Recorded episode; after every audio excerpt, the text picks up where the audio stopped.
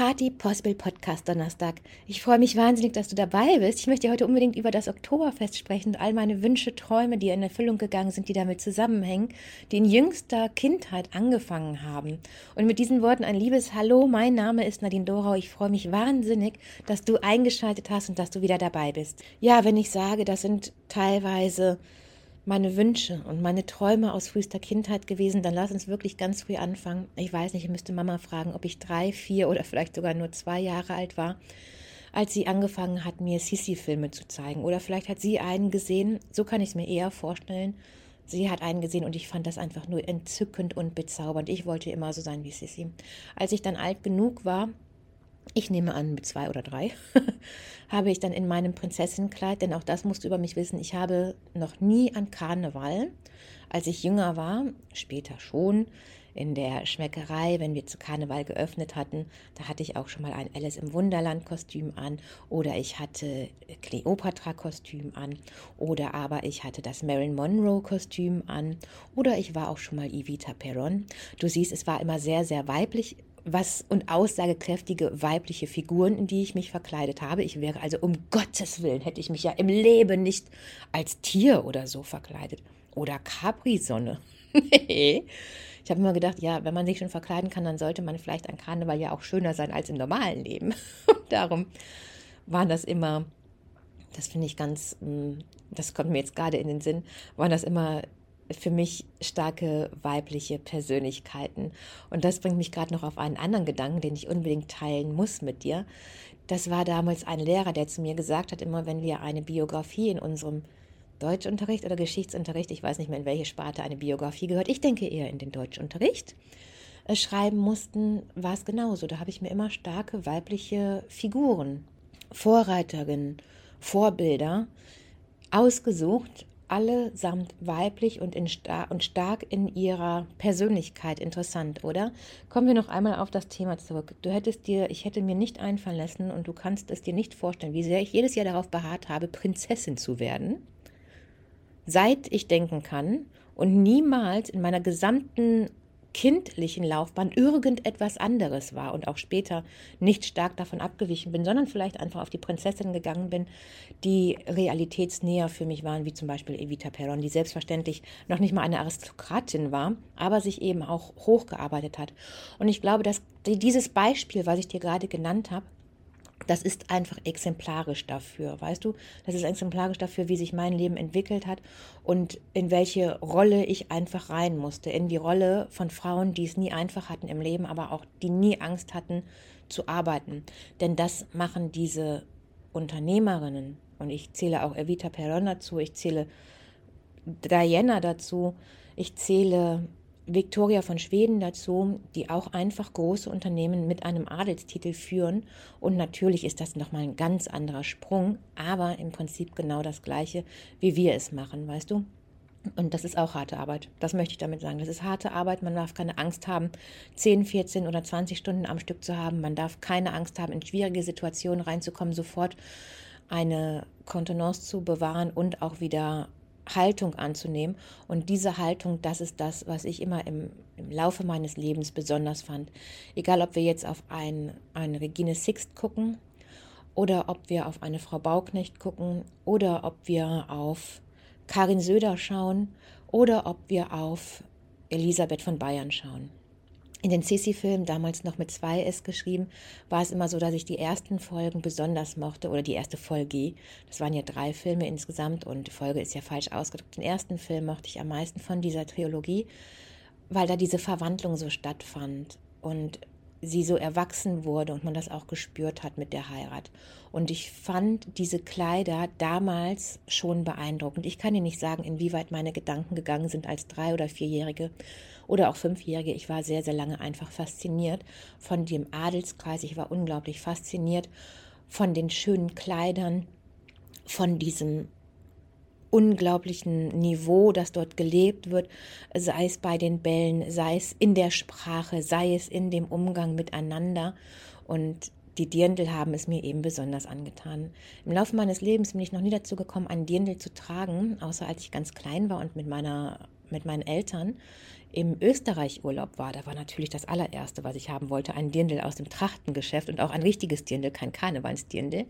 Und dieses Dirndl habe ich, ich schätze mich auf sechs oder sieben, das habe ich dort getragen in dem Urlaub, denn bei uns, wenn du, da kannst du halt nur, im Rheinland kannst du ein Dirndl anziehen, wenn es dann Karneval ist und du gehst als Heidi verkleidet. Wenn du Sissi möchtest oder Prinzessin sein möchtest, dann ziehst du schon kein Dirndl an, ne?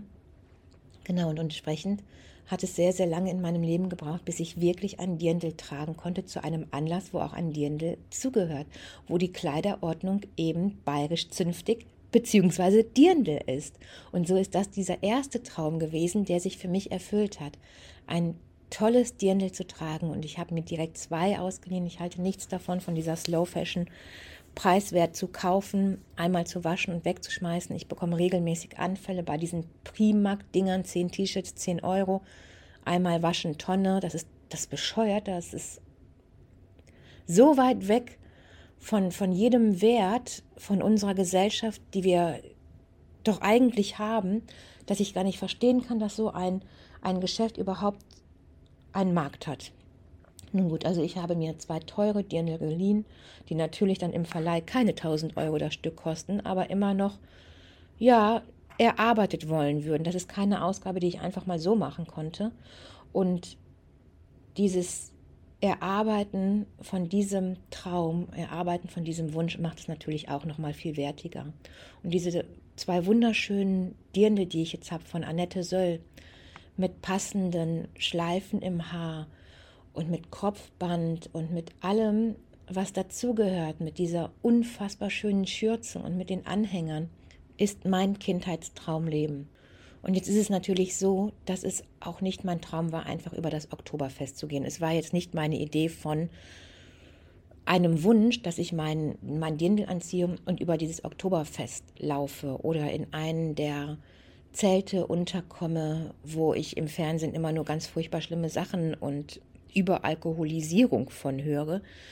Ich wollte nicht darin stattfinden, ich, was stattfinden, ich wollte nicht darin sein, ich wollte nicht in einem der Zelte sein, wo ich denke, oh jemine, und das, da gehört sicherlich jedes Zelt zu, denn das habe ich auch gelernt, diese hohe gastronomische Kunst, die dahinter steckt, dass eben die Zelte nur teilweise geöffnet sind, teilweise sind Reihen nur für normales Publikum geöffnet, teilweise werden ganze Zelte unternehmerisch gebucht, also von den unterschiedlichen Unternehmen und dann halt auch immer in einer Zeitspanne, in einem Zeitfenster von vielleicht drei Stunden, was es mir natürlich super angenehm macht, denn dann ist dieses, dann ist es absehbar, weißt du, und dann ist es umso wertvoller, wenn es nicht so verläuft und du der Letzte bist, der rausgekehrt wirst. Du hast diese feste Zeit und das ist in, der, in den menschlichen Genen schon drin. Wenn das begrenzt ist, dann wollen wir es nutzen. Und das ist super wichtig. Das ist, darum empfehle ich ja auch immer, und das steht auch in meinem Buch, schreibt Beginn und Ende drauf. Oder schreibt Ende offen drauf, aber schreibt etwas, wonach die Leute sich richten können.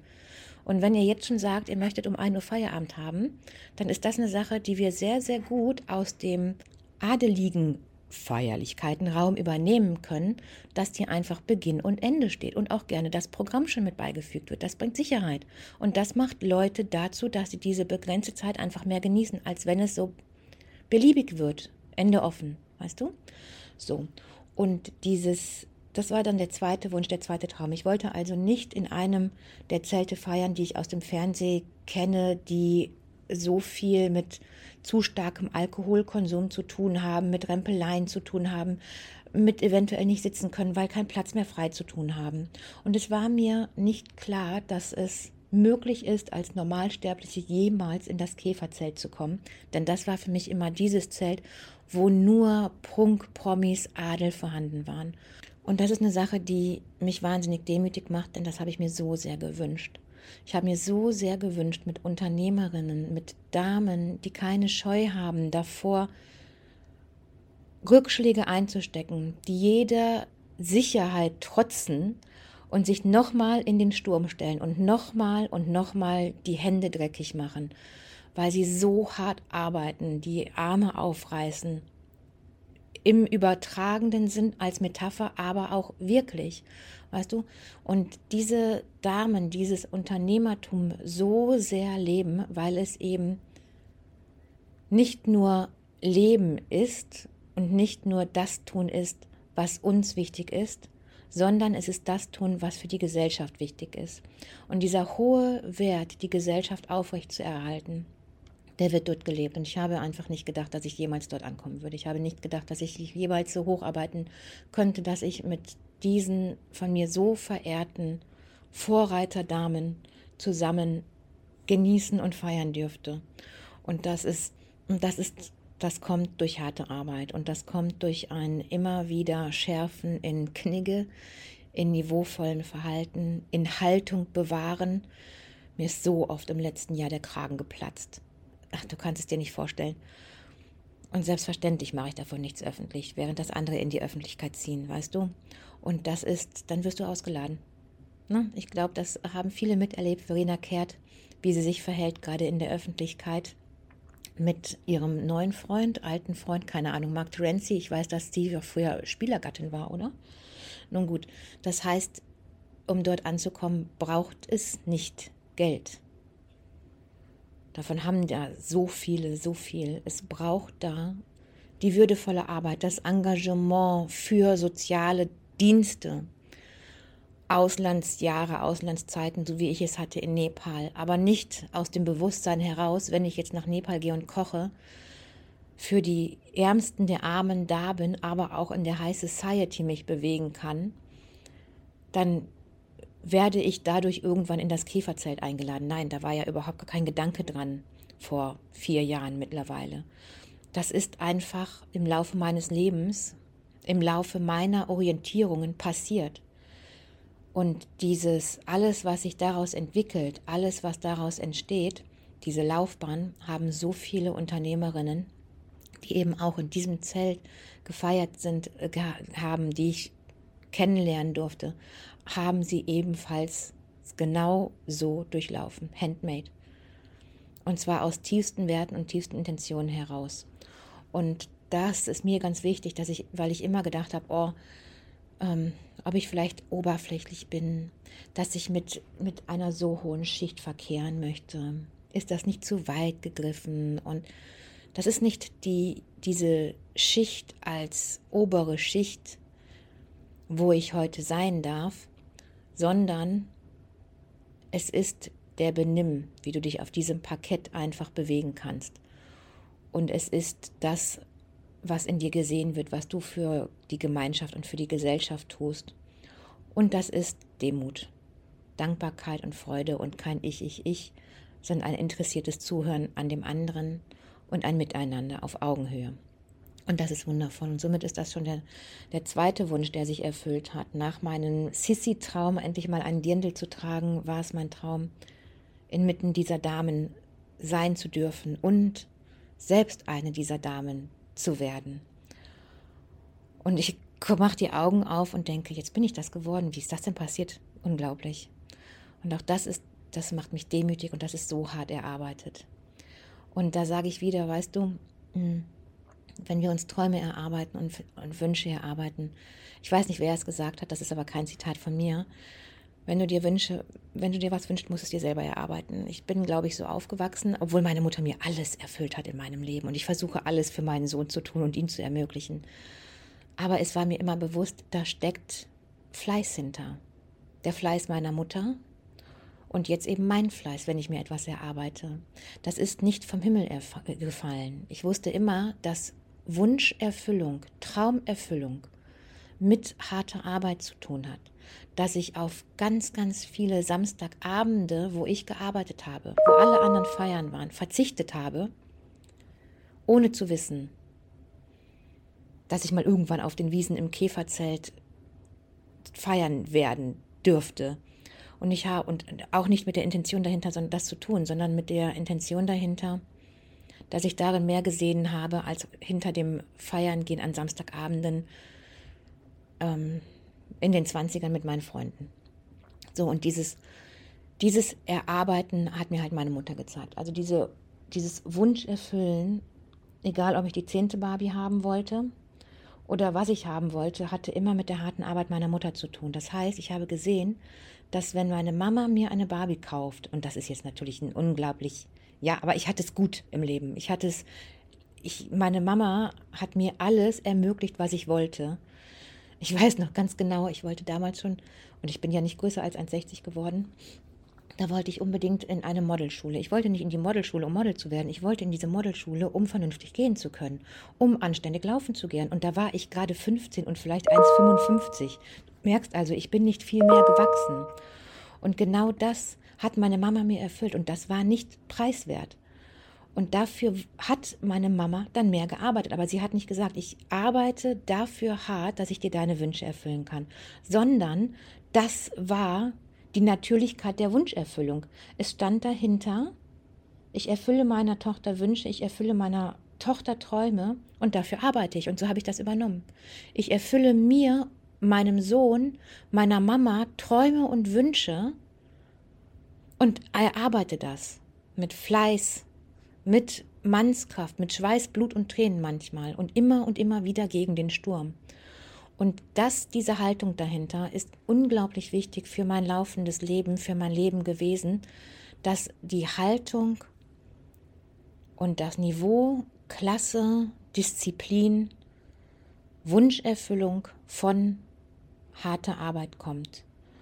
Und alle Unternehmerinnen, wo wir in den Gazetten vielleicht nur das Leuchten sehen, haben so viele Stürme hinter, überstanden, haben sich so oft gegen den Strom gestellt und haben so oft für das Wir gearbeitet, was leider, leider zu wenig dargestellt wird, was aber nicht anders geht. Und alle diese Damen, die da sind, sind Wunscherfüller für ihre Gesellschaft und für sich selber, weil sie gelernt haben, wenn ich sehr hart arbeite, dann kann ich mir meinen Wunsch erfüllen. Und sei es eben die neue Barbie für die Tochter, sei es eine Modellschule, damit die Tochter mit ihren 15 Jahren meint, sie könnte jetzt richtig laufen lernen, wo ja kein anderer drauf kommt, ja. Also sag mir jemanden, der sagt, ja, nee, ich möchte nicht Model werden, aber ich muss in diese Modellschule, damit ich, ich glaube, das hieß noch nicht mehr Modell oder Modelschule, ich glaube, das hieß, ähm, ich bin ja schon so alt, das hieß, glaube ich, noch Manneke-Schule.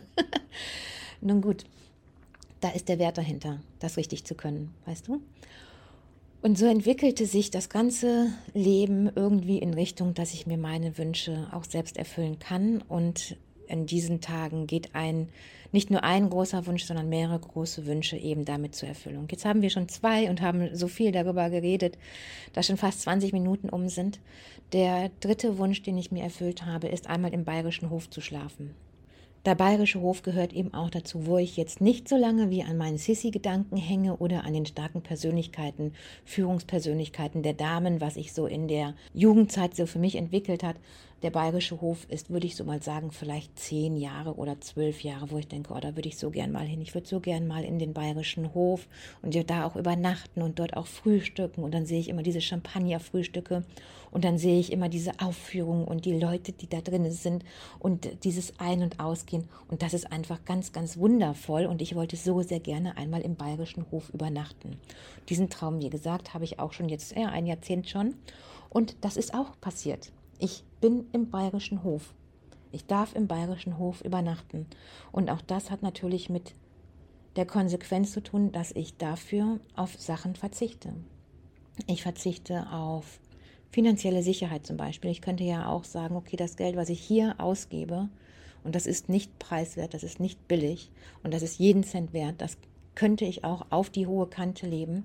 Wer weiß, was für Zeiten auf uns zukommen. Und ich entscheide mich gegen Sicherheit und für diesen Traum.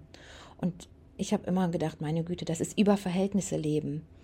Und dann denke ich, das ist Traumerfüllung und das ist Wunscherfüllung. Und auch das Entscheiden dafür, denn natürlich wege ich das alles ab. Natürlich denke ich vorher drüber nach und nicht nur eine Nacht. Mache ich das, mache ich das nicht? Vorteile, Pro- und Kontraliste und so weiter.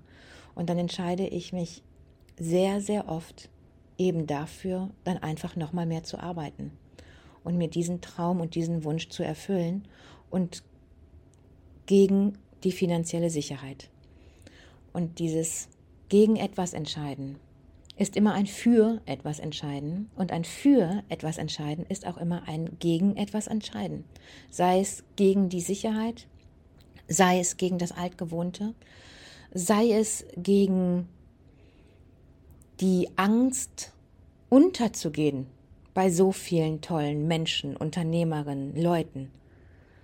Und dann passiert, dann passieren Wunder. Dann, wenn du, das merke ich, das fühle ich und ich bin aufmerksam, die zu sehen und erpischt darauf, diese zu sehen. Denn dann sitzt du auf einmal in diesem Sixth Shuttle und sitzt mit Persönlichkeit zusammen, die dich in die Mitte nehmen und nicht nur in die Mitte ihrer selbst und aufnehmen und auffangen und herzlich sind, sondern sie nehmen dich in die Mitte genau vor die Bühne, wo ich niemals, ich war zum allerersten Mal überhaupt auf, den, auf, auf der Wiesen, auf die Wiesen, auf der Wiesen, ich war zum allerersten Mal in einem Zelt. Ich war zum allerersten Mal überhaupt eingeladen. Und dann sitze ich nicht links oder ich sitze nicht hinten rechts am Rand. Das war gefüllt mit, ich weiß nicht, ob es 900 bis 1500 Damen waren, die in diesem Zelt waren, sondern ich sitze genau vor der Bühne. Weil dieses Wunder geschieht und ich im bayerischen Hof mir diesen Wunsch erfüllt habe, hier zu übernachten und dann mit diesem Shuttle, der von keinem anderen Hotel ausgegangen ist, dorthin zu fahren und inmitten der Mitte der Mitte der Mitte feiern zu dürfen, Roberto Blanco live singen zu hören, Nino de Angelo zu sehen, die Schwester, ich habe schon wieder vergessen, wie sie heißt, es tut mir leid, ich bin eigentlich vorbereitet, ich habe es wieder vergessen, oh, irgendwann, ich weiß nicht mehr, von Obama kennenzulernen und dann diese unglaubliche Kraft der Frauen, die sich so oft gegen etwas gestellt haben, für etwas entschieden haben und gegen Sicherheit und gegen niedrigste Instinkte vielleicht auch entschieden haben zu feiern. Also, ja, und ich bin immer noch sehr berührt. Ich gehe ja dann heute noch einmal. Heute treffe ich wieder wunderbare Frauen im Club der europäischen Unternehmerin im Käferzelt. Gestern waren wir im Schützenfestzelt und damit schließe ich diesen Podcast, der ja sehr lang geworden ist und überlasse die kleinen Wunder, die sonst noch an diesen wundervollen Tagen geschehen sind, einfach meinen Gedanken und meiner Demut und meine, meiner Liebe zum Leben. Denn das möchte ich auch unbedingt nochmal sagen, ich liebe so gerne. Und alles, wo ich durchgegangen bin, das denke ich so oft, vielleicht werden wir belohnt für das, was wir aushalten können. So fühlt sich das doch manchmal an. So, hab einen wunderschönen Tag. Ich mache mich jetzt fertig, freue mich auf mein royal blaues Dirndl und sende dir beste Grüße.